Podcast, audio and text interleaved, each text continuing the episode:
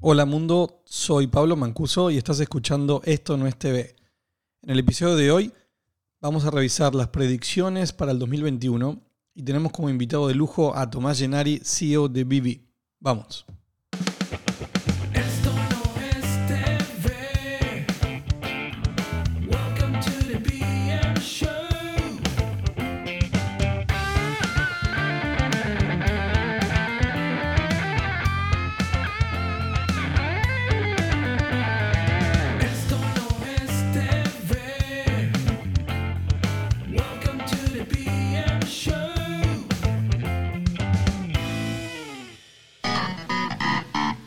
Primer episodio.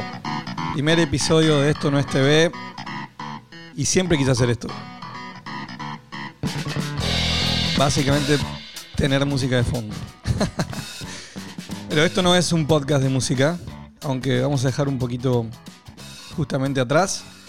Porque la idea es también pasarla bien. Ver qué está pasando en la industria, en la industria que trabajamos. En esta industria que personalmente amo y disfruto. Y bueno, eh, gracias por estar acá. Primer podcast, no sé qué va a salir, pero creo que tenemos un buen, buen programa. Estamos empezando el año, así que los temas que queríamos ver hoy eran qué va a pasar este año, qué va a pasar en el 2021. Y qué difícil pensar en, en eso, ¿no? Después de- del 2020. Qué difícil hacer predicciones sobre, sobre un nuevo año cuando sabemos que hay cosas que no están bajo nuestro control. Pero, aprovechando un poco la frase que, usamos en la publicación de esta semana en Señal News, en mi columna de Future, 2021 más valientes que nunca. Eh, los invito a leerla, les voy a dejar los datos y el link para que, para que puedan llegar. Y si no la leyeron, vamos a revisar ahora un poco cuáles son estos, estas predicciones que creemos se van a dar durante el 2021. Para empezar, sin duda creemos que va a ser un mejor año. Esto por lo menos es quizás un decreto, ¿no? Estamos decretando de que este año tiene que ser mejor. Sea como sea, difícil que tengamos un año tan malo como el 2020. A pesar de que nuestra industria, digamos que, tuvo hasta varios segmentos de crecimiento, bueno, fue un mal año para el mundo. 2021 se esperan que varios indicadores económicos van a volver a, a sus niveles normales. eh, puede haber algunos algo de turbulencia, pero en general vamos a ir para arriba. ¿Qué más? Eh, ¿Han escuchado el término addressable TV o publicidad inteligente? Yo creo que sí, lo venimos escuchando y, mucho, ¿no? Bueno, pareciera que en el 2021, eh, con el crecimiento del streaming, tenemos cada vez más plataformas y más usuarios de streaming. Por ende, la famosa publicidad inteligente, la de poder recibir anuncios personalizados, este, donde bueno, los anunciantes van a tener un retorno más efectivo de, su inversión, este sería el año que tiene que ya empezar a crecer. ¿Por qué? Porque tenemos mucho, muchos usuarios que están en plataformas. Así que esa es una de las apuestas para este año, que, que la Addressable TV va a crecer y, y se espera que, que haya inversiones más grandes por ahí. ¿Qué más? ¿Qué más tenemos? Eh, este es uno de los puntos que yo creo que estoy más convencido. Eh, saben que se habla mucho ¿no? de, la guerra al streaming, streaming wars. La verdad que es un término un poco marketinero, este, eh, pero esconde detrás bueno, un, cambio, un cambio de industria. El año pasado hubo muchos lanzamientos de grandes plataformas, por lo menos en Estados Unidos, y muchas de estas van a llegar a Latinoamérica eh, durante el 2021. Pero hay un tema que, que es fundamental, este, retención de clientes. Ya no va a ser suficiente solamente pensar en crecimiento, eh, vamos a tener que trabajar en, en retener clientes. De por sí, eh, estas plataformas tienen niveles de churn bastante altos y la retención de clientes va a tener que ser uno de los puntos ejes o centrales ya de la estrategia para, para poder hacer rentable, poder hacer rentable el, el crecimiento. Así que eso, retención de clientes, otro punto que, que- creo que este 2021 va a ser mucho más fuerte que, que en el anterior. Smart TVs, los Smart TVs van a dar pelea. Los Smart TVs van a dar bastante pelea. Eh, ¿Por qué? Porque han evolucionado y bastante. Este, mm, todos escuchamos eh, un poco el, el éxito ¿no? de Roku, de, de Roku y sus, sus devices.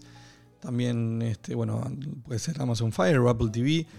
Em, pero las plataformas, bueno, lo- lo- los, Smart TVs están desarrollando plataformas propias de alta calidad, que hasta te diría que se ven muy parecidas a, a- a un Roku, por ejemplo. Entonces, eh, creemos que este año estas plataformas van a ir creciendo. Por ejemplo, Samsung con Samsung TV Plus ha hecho algo bastante, bastante atractivo. Y puede ser que, que los usuarios ahora finalmente utilicen solo el televisor para llegar directamente al contenido que quieren. Streaming audio. ¿Qué es streaming audio? Esto. Podcast. Podcasting. Volvió la radio. Así, le pusimos el título en, el artículo. Y creo que, mm, que, bueno, acá está el ejemplo. Estamos haciendo un podcast porque realmente es un- una nueva herramienta que, que se está usando mucho y que a nivel de indu- como industria va a crecer y está creciendo muchísimo. Esto no es nuevo, pero sí este año ya va a explotar otros niveles. Renace el contenido lineal. ¿Qué queremos decir con esto? ¿El contenido lineal desapareció? No, no desapareció. Pero con tanto eje en plataformas de SVOD, pareciera que, que, bueno, que había perdido un poco, un poco su, su reinado. Pero las nuevas plataformas de AVOD, o las que también conocemos como FAST, eh, como Pluto TV, como Tubi y, y algunas más, con sus versiones de canales lineales, que en realidad son canales virtuales, pero se ven de forma lineal, eh, están generando que muchos, eh, muchas marcas eh, que bueno, quizás tengan contenido a disposición se vayan a este modelo de explorar lo que sea un, una, una opción lineal, es decir, librerías de contenido que, bueno, que las vamos a poder ver de forma lineal. Entonces, junto a estas plataformas hay como un renacer del contenido lineal, ¿no? Em, creo que eso es una buena noticia de todas formas porque, como dije al principio, quizás sí se discutió respecto a que, bueno, a que la televisión lineal ya, ya iba a morir. No, no va a morir y, creo que este año va a tener un renacer. El rol de los agregadores, los superagregadores, algo que, que hablamos este, en muchas oportunidades, es una tendencia que ya existía, eh, ya existía desde hace, desde hace un tiempo, pero la principal diferencia que esperamos para este año es que ese rol ahora sea de, de, de superagregadores aún más grandes. ¿Por qué? Por porque hay muchas plataformas, eh, hay datos de consumo en donde se sabe que los usuarios ya, bueno, tenían de dos a tres servicios eh, por suscripción y hoy en algunos territorios se habla de que los usuarios tienen de 5 a 7 servicios de, de suscripción. Bueno, el rol del agregador va a ser lograr tener todos estos servicios disponibles, agregarlos ya, ser un agregador aún más grande. Em, otro punto, más OTTs. Que más OTTs, sí, tenemos constante, ¿no? Sin, sin hablar de, de los monstruos, de, los principales eh, líderes, los que están en la guerra del streaming. Sí creemos que hay una oportunidad para crecimiento de, de OTTs en nichos. ¿Por qué? Porque hay siempre un segmento de clientes que, que busca este, otro, otro tipo de contenido. Y como la guerra del streaming está enfocada ya en- en la audiencia mayor, en la audiencia más grande, nos pareciera que, el nicho, eh, para los que sepan explotarlo, sí va a ser un, un punto importante de crecimiento. OTTs de nicho.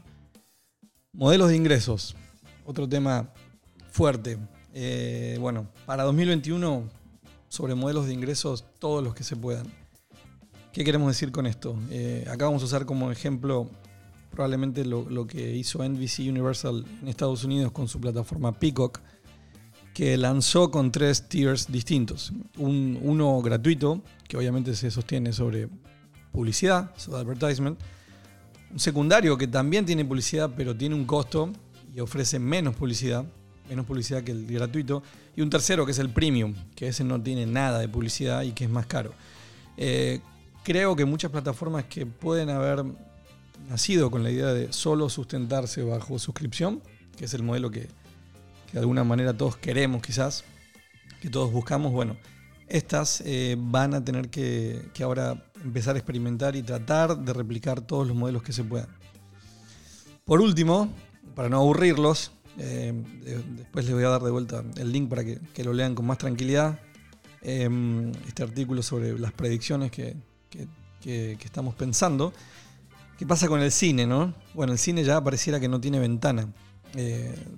Por la pandemia, pero esto es también previo a la pandemia. Ya se venían viendo niveles de consumo del cine mucho más bajos que en años anteriores y la pandemia ayudó a acelerar y a explotar algo eh, que, estaba pasando. Probablemente el anuncio de HBO Max eh, avisando de que todos sus estrenos cinematográficos serán en simultáneo en HBO Max y en cine al mismo tiempo ha generado un movimiento fuerte en Hollywood.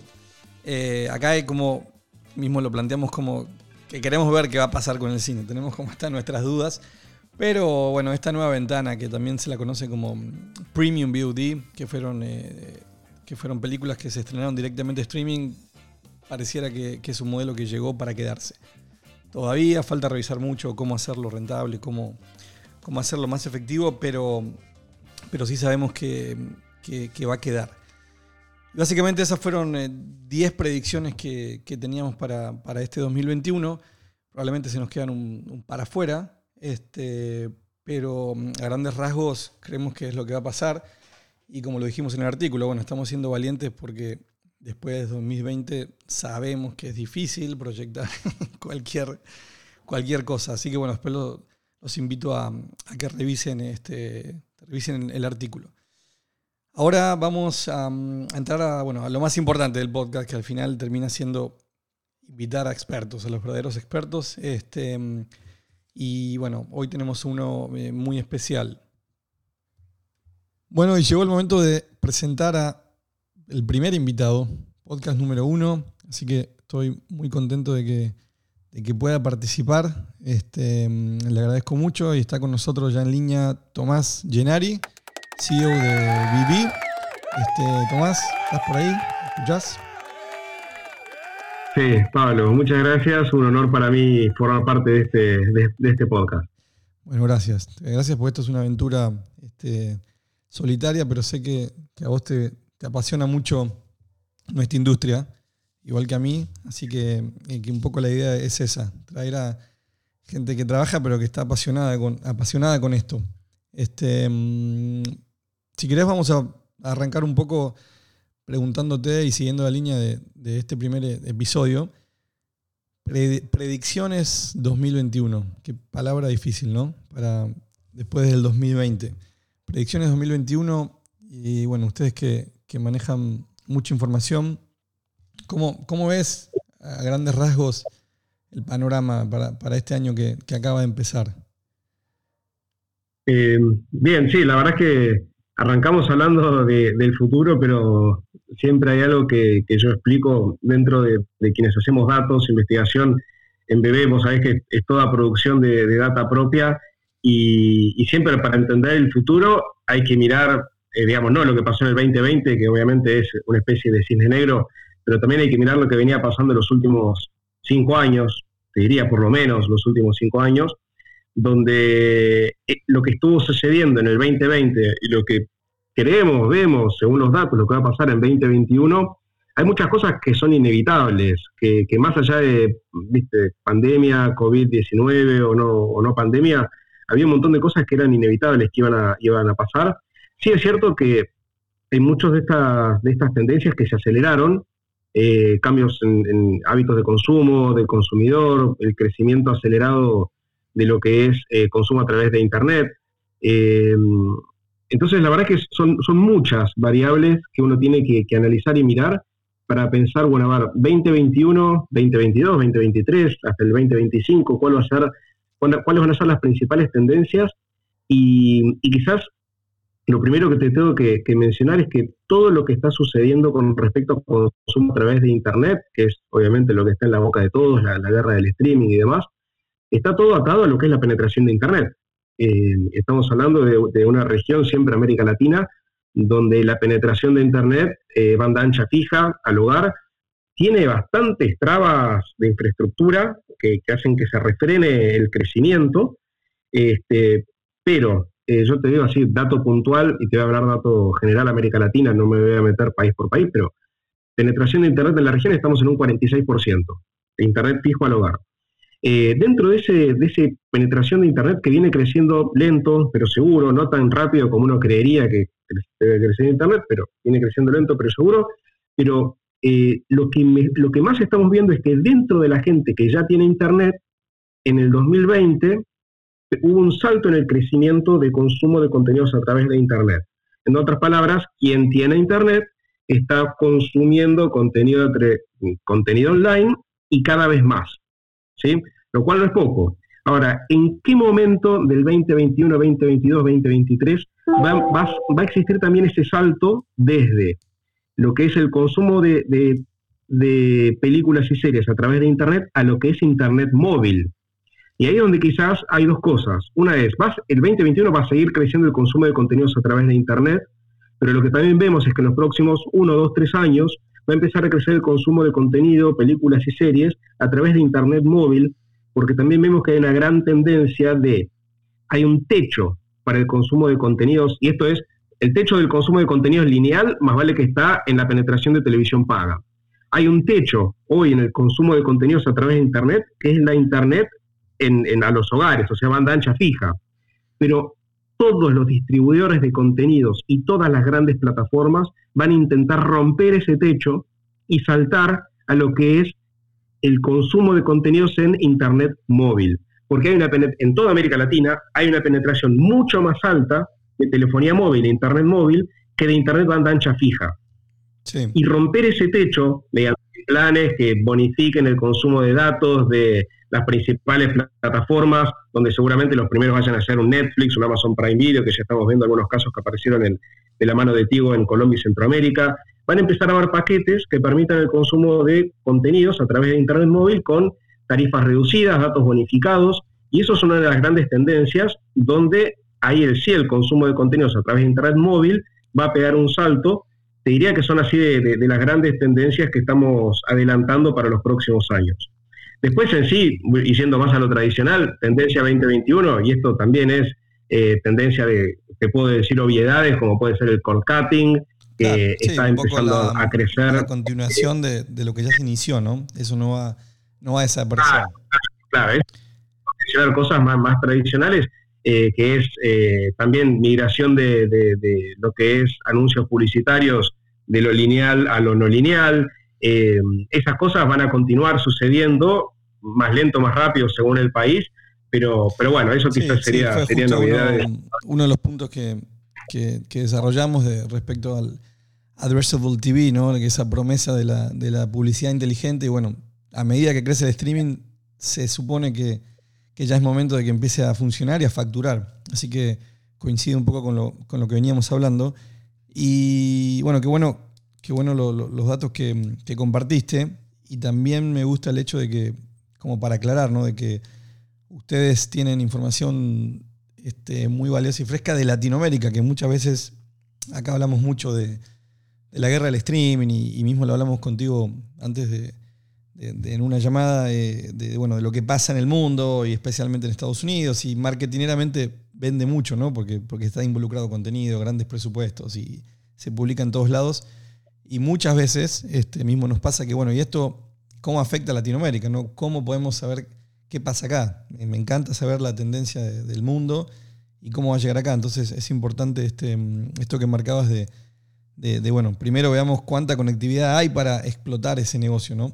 Este, y respecto a las telco, coincido totalmente y mismo hay países que tienen más cantidad de líneas que de, que de habitantes según el censo. Entonces, este, claramente hay un buen terreno ahí. Así que bueno, eh, este, buenísimo eso que marcas. Eh, un poco, también quizás ahora, ya que hablamos de Latinoamérica, y, quería preguntarte, hace, bueno, final del año pasado o hace un tiempo, hicieron un anuncio de una alianza importante que básicamente hablaba de, bueno, podemos monitorear los contenidos del mundo. O sea que hoy ya, hoy ya BB no, no es solo Latinoamérica, están, están trabajando también eh, en otros continentes. ¿Qué, qué, es, exactamente esto que, anunciaron? ¿Cómo funciona? Porque la verdad que me, cuando lo leí me encantó la idea de poder saber, de, tener ese, universo de información, ¿no? Eh, mira, eso to- toca ahí un par de fibras eh, sentimentales y emocionales porque tal cual dijiste, o sea, BB siempre fue una empresa enfocada en América Latina, donde tuvimos desarrollo de, de clientes excelentes eh, a lo largo de, los, de los 35 años que, que ya tiene de vida la empresa. Y, la verdad es que ver que ciertas metodologías que, que fuimos desarrollando de la mano de los principales clientes ¿sí? de América Latina, tuvimos ahí la oportunidad con un par de grandes clientes que nos dijeron, eh, muchachos, esto que están haciendo para, para América Latina, la verdad es que es, es único, nos gustaría hacerlo a nivel global. Y hoy estar, esto que mencionás de monitorear las plataformas, eh, los servicios de streaming eh, que hay en, son 153 países estamos hoy monitoreando y son en total algo así como 2.400 plataformas, servicios de streaming en el mundo, donde el método que tenemos es ver todos los contenidos que tienen en tiempo real, eh, sea cual fuera el modelo de negocio, sea plataformas transaccionales, de suscripción, gratuitas, TV Everywhere, eh, el nuevo AVOD también, y monitoreamos todos los contenidos que tienen en tiempo real. eh, y la verdad es que sí, o sea, es, es algo muy lindo como experiencia. Es un set de datos que además es, es único. Hasta donde sabemos no hay nadie más que tenga ese, ese footprint eh, a nivel global. Claro. Y la cantidad de cosas que estamos aprendiendo es brutal, porque uno pensaría, bueno, a ver, la, la librería de Netflix o de un Amazon Prime Video, eh, ¿cuán grande es esa librería en Estados Unidos, en Tailandia, en Bangladesh este, y, y- y en Egipto? Claro, Y bueno, o sea, tenemos a, a todo eso y, y ver las estrategias de cuánto contenido local empiezan a desarrollar en cada región, en cada país. La verdad es que está siendo increíble este, tener ese panorama global de todos los contenidos que existen y que están siendo distribuidos en el mundo. Y claro, y o sea, para una empresa también nacida en Argentina, en, en- en Latinoamérica, este, lograr un hito como ese, la verdad es que está siendo también muy gratificante. Bueno, nada, primero felicitaciones y sí, me encanta el, el- el poder que te- que- de, de análisis que, que puede dar eso, ¿no? Este, un poco esto que decías de, bueno, la librería de Netflix, sabemos que es gigante, pero también sabemos que en cada país varía y hasta también según cada usuario y por la inteligencia que hacen ellos de, de consumo, cada uno tiene un Netflix distinto, ¿no? En algún punto. Este, Sí, para darte algún dato puntual, que esto cuando nosotros lo vimos y se lo mostramos a nuestros clientes, realmente al principio no nos creen que les decimos, bueno, mira, Amazon Prime Video, principalmente Estados Unidos y Reino Unido, que son los dos principales mercados para lo que es, por lo menos, Amazon Prime Video en dimensión de sus librerías. Amazon Prime Video tiene 26.000, según el momento, 26.000, 27.000 películas y series adentro. En Estados Unidos tienen 26.000, 27.000 películas y series. Esto no es contando series por, por temporada o No, episodio no. por episodio, no. distintas únicas. series, sí, únicas. Exacto. Impresionante. 20 26.000, con lo cual, claro, cuando, cuando pones ahí un poco en, en- en- en análisis, ¿no? que ahora nosotros también estamos trabajando con muchas plataformas que están a por lanzarse en América Latina, haciendo trabajos de investigación y consultoría, eh, y nos dicen, bueno, mira, esta va a ser nuestra librería de contenidos, entonces, ¿cómo vamos a poder compararnos contra los demás? Y claro, o sea, lo- lo- la monstruosidad de tamaño de librería que tiene de repente un Amazon, también, o sea, obviamente un Netflix, Sí. o sea, realmente el, el poder de, de compra y distribución de contenidos es gigantesco. Sí, es claro, ya- igual que en ya es 20 otra, sí, ya es otra categoría, ¿no? Al final la, Sí. esa, la, la guerra de streaming ya, es, ya es, es un lugar, es para un top 5 que ya tiene que tener una capacidad económica muy grande. Exactamente, exactamente. Así que bueno, la verdad es que está siendo súper interesante todos los análisis que, que surgen de eso y el, el- lo que es la competencia, todo esto lo que es el streaming wars, eh, lo brutal que va a ser, eh, la verdad es que es, es fantástico. O sea, el lanzamiento de Disney Plus en América Latina y cómo esperamos que de a poco empiece a haber también contenidos locales, eh, lo que va a ser el lanzamiento de HBO Max, este, lo que vaya a pasar la, la plataforma nueva de, de Disney Stars o, o lo que Sí, como que se este, hablaba que iba a este llevar. año, este año, este, este año llega, este año va a estar llegando lo que, lo que pasó en Estados Unidos en, el año pasado, ¿no? Este, por lo menos, bueno, Disney, Exacto. Disney Plus ya, ya está desde noviembre, HBO Max todavía no tiene fecha, pero se supone que, que está cerca, así que yo imagino que quizás, eh, quizás entra en el primer semestre, en el segundo seguro. Este, Star, que también lo mencionaste. Ayer, Bayern-. Sí, lo, lo- exacto, que se relanzó esta semana. Y bueno, y, y- y también está apareciendo que fue otro de los puntos que, que marcamos un poco como, como tendencia o predicción, que como el terreno de, la- de las grandes plataformas ya está como un poco marcado, ¿no? No, va, no, no hay, no hay en, en roadmap un nuevo competidor de ese nivel. Se abre un espacio de que, bueno, van a, van a quedar algunos espacios de nicho.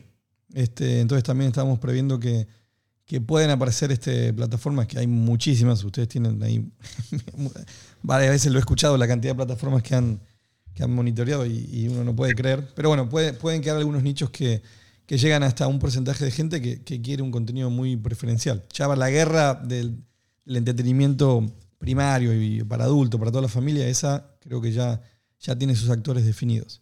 Este, Mira, para, para la cantidad de, de plataformas hoy en América Latina son eh, plataformas únicas. ¿eh? Yo cuento acá Netflix una sola vez, por más de que tiene presencia en todos los países. Pero plataformas únicas son 177 plataformas diferentes. Si me voy a un solo país puntual, ponele, eh, se agarra un, un México, si querés. En México hay 101 plataformas hoy. 101 plataformas que están compitiendo por ese market share claro, de suscripción, eh, de suscripción, la mayoría son de suscripción, son, hay 36, de esas 101 hay 36 que son de suscripción, que están peleando por, claro, encima los hogares, ¿cuánto están dispuestos a pagar por una plataforma de suscripción? 5, 6, 10, ¿qué? 15 dólares por mes. Eh, pero hay 36 Siendo- peleándose por esos montos. siendo muy generoso. Este. Uno muy generoso. Exacto. Sí, sí, ahí van- bueno, ahí otro de, de esos términos ¿no? que, se van, que se van dando, este, como la, la fatiga a la suscripción, que ahí hay como adeptos a esa idea y otros que dicen que no. Pero bueno, claramente a nivel presupuestario y en, y en todos los países y más en Latinoamérica, sí, va a llegar un momento que, que va a ser pelear por la billetera, totalmente. Este, mm, Ahí el label, creo que en América Latina las plataformas de- que sean basadas en publicidad o que tengan el mix, ¿no? Que sea, mira, si querés suscribir para no ver la publicidad, perfecto, pero si no vas a tener que ver publicidad, eh, parece que ese mix también va a ser un poco la clave para Sí. encontrar, eh, la- escapar a esa, la fatiga esa de la suscripción o la sí. falta de...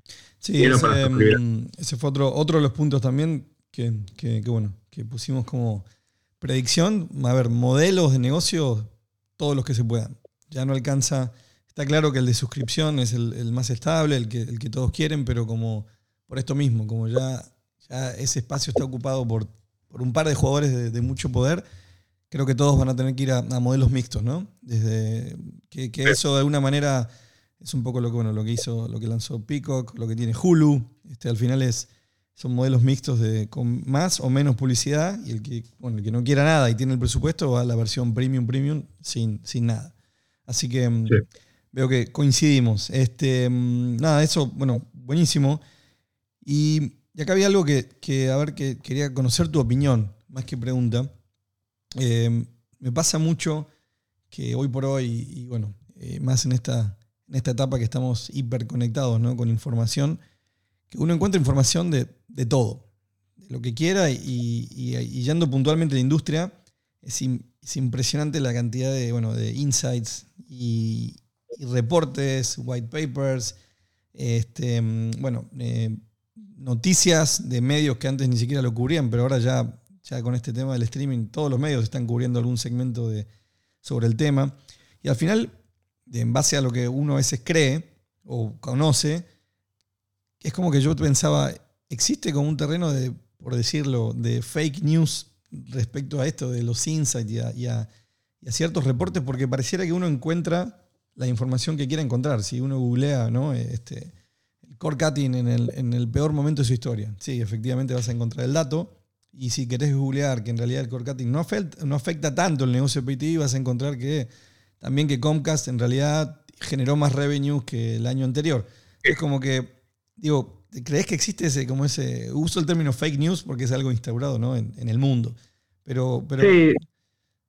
Este, yo, a ver, sí existe, obviamente, eh, siendo nuestra empresa haciendo investigación, hay que tener mucho cuidado, digamos, con lo que es la metodología. Pr- Primero la metodología, te diría que es el punto número uno. Cada vez que uno ve un dato en cualquier noticia, dice, tiene que ver, bueno, a ver, ¿cuál es la fuente? Ah, ¿te dice la fuente? Ok, es un primer paso. ¿Cuál es la metodología atrás de eso? claro, Porque hay muchas fuentes, la fuente X, está bien, pero la metodología atrás de eso es nada, o sea, googlear un número. Dice, eso no es una metodología, eso es Google.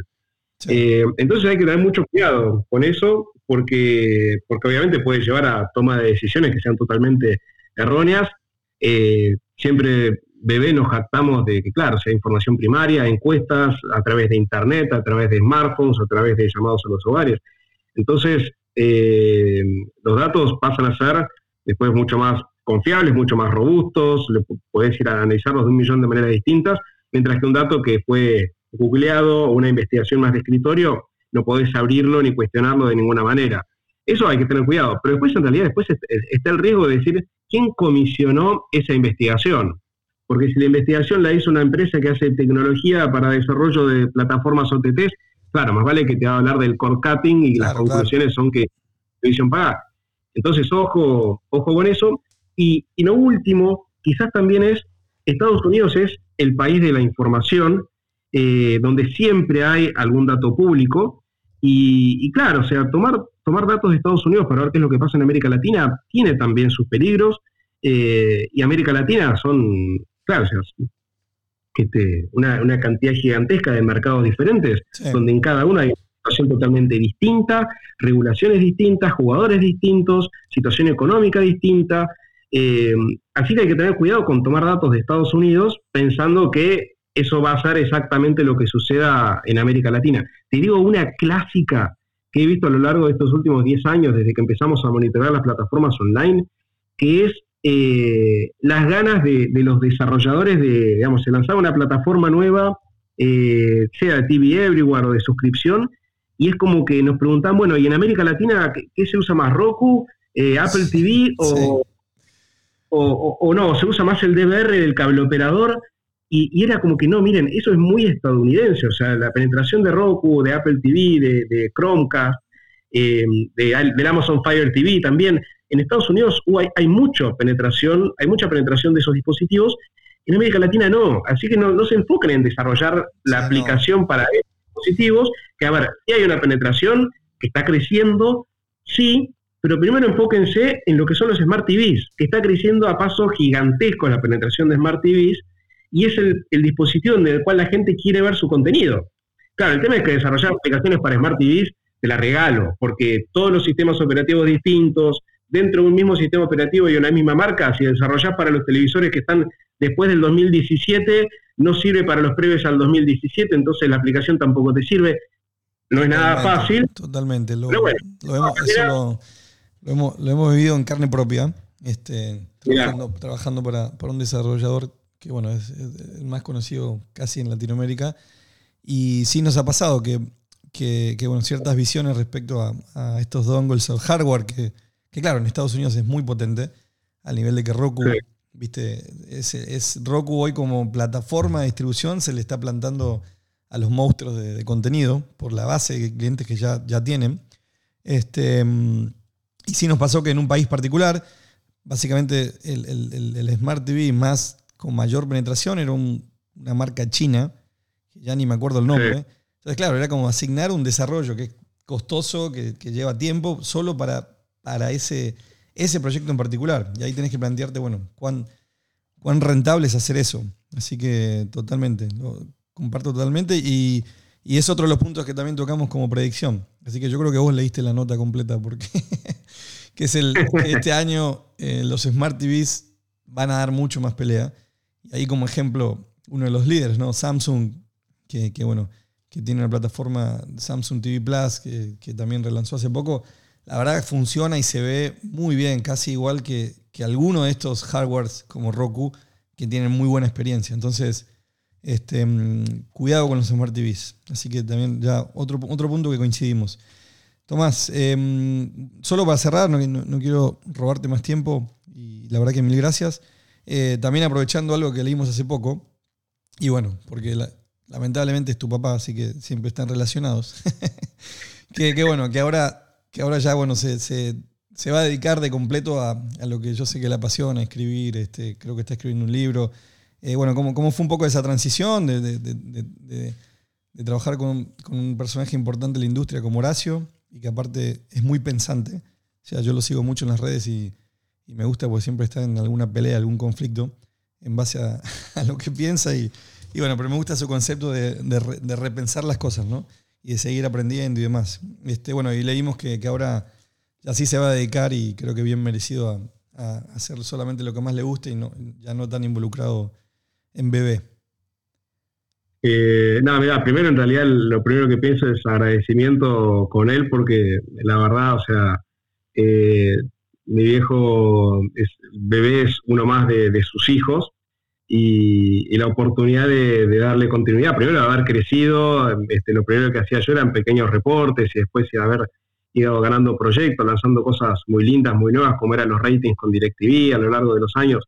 Eh, la verdad es que el, crecimiento que tuve ahí, acompañado por él, que, me enseñó muchísimo, te sigue enseñando todos los días, y la verdad, lo primero es agradecimiento. Eh, después también en el día a día, no te voy a mentir, es, es un- al- al- al- por un lado es, eh, me anima siempre a animarnos a hacer más cosas nuevas, más locuras, porque nos retro- retroalimentamos de manera muy positiva y muy loca al mismo tiempo. Porque yo digo, no, mira, se me ocurrió un proyecto así, así, y claro, él enseguida aprende y le, le suma 10 ideas más, y dice, Sí. vamos para adelante, vamos, salimos a buscar inversores, salimos a buscar clientes. Y, y la verdad que claro, eso, o sea, enter- entonces de repente un, un vértigo gigantesco de, este, de ar- arrancar un proyecto atrás del otro, así que después lo, lo segundo te diría es este, divertido y orgullo también por, por dar continuidad a la empresa que, que él arrancó hace ya tantos años atrás. Y, y también orgullo por las cosas de, de poder lograr uno proyectos tan lindos y, y tan buenos y tan grandes este, como los que estamos logrando. Así que Claro. la verdad es agradecimiento y, y orgullo. Y, y la verdad es que sí, como vos decías, él ahora está arrancando, sigue estando en bebé en un montón de cosas, obviamente administrativas, financieras, este, pero después también que tenga la oportunidad de, de dedicarse a cosas más, más pensantes, más tranquilas y salir del, del frenesí diario este, que genera una empresa. Eh, justo mira, ahora la, semana pasada, Bebé, eh, por primera vez en nuestra historia, somos más de 100. Somos Bien. más de 100 personas. Te imaginarás el, el frenesí que Sí, genera, bueno, la generación de un equipo. Y, y bueno, que él ya no tenga que estar así en el día a día de eso, también me parece, me parece que está bueno para él. Totalmente. Este, Nada, bueno, igual lo, vamos, a, vamos a invitar a Horacio para que, que nos desarrolle un poco su teoría del, del Connected Man, ¿no? Así que, este, nada, pero bueno, buen- buenísimo. La verdad que este, me, pone, me pone muy contento por, por la familia bebé y familia este, Gennari. Así que, nada, Tomás, te- de vuelta, te quiero agradecer. Este, me quedo tranquilo que, muchas de las predicciones que pensamos coinciden con, las de ustedes, que, manejan muy buena información. Y mm, nada, desear un gran 2021 este, para, para ustedes y para la industria. Muchas gracias, Pablo, por la invitación. De verdad que, un honor. Este, y sí, la verdad es que vamos a tener que, que arrancar el año con mucha fuerza, porque el 2020 no, no fue fácil para el mundo en general. Yo creo que nuestra industria tuvo un poco de suerte, entre comillas, pero para aprovechar esa, esa suerte y ese envión también hay, hay muchos que se tienen que adaptar muy rápido. Los grandes jugadores lo están logrando hacer muy bien. Este, lo- los pequeños y medianos va a ser mucho más difícil y la verdad es que hay que trabajar mucho para que, que toda la industria siga, siga siendo sana, que haya crecimiento para todos los jugadores, que haya oportunidad para todos. Y bueno, la verdad es que eh, un gusto ser parte de todo esto, ¿no? de todo este cambio, de toda esta revolución. Sí, Este, la verdad es que es divertido todo lo que está pasando. estamos en un, Así que, buen, bueno, muchas gracias. en un buen timing de la historia. No, de vuelta. Gracias a vos y bueno, sos- vas a ser podcast número uno, así que esto, si es un, Vamos. fracaso, si es un fracaso o un éxito, este va a quedar seguro. Así que este, este va, a quedar, este va a quedar publicado seguro. Esperemos llegar a por lo menos a, a un par más. Dale. Este, te mando un abrazo grande. Estamos, seguimos en contacto. Bueno, eso fue la participación de, Tomás. Qué buena charla que se dio. Este, mm, así que le, agradezco otra vez y, gracias a ustedes eh, por escucharnos o a los que lleguen a escuchar. Eh, bueno, la gran mayoría creo que me sabe por dónde me puede contactar. Así que si quieren participar o bueno, enviar ideas, temas que les gustaría revisar, bienvenido sea. Eh, por mi lado, les dejo un, un gran saludo. La verdad que, estoy contento y, divertido con este, con este proyecto. Así que los espero en el próximo episodio, donde vamos a seguir viendo mm, novedades de, la industria y vamos a buscar invitados de muy alta calidad.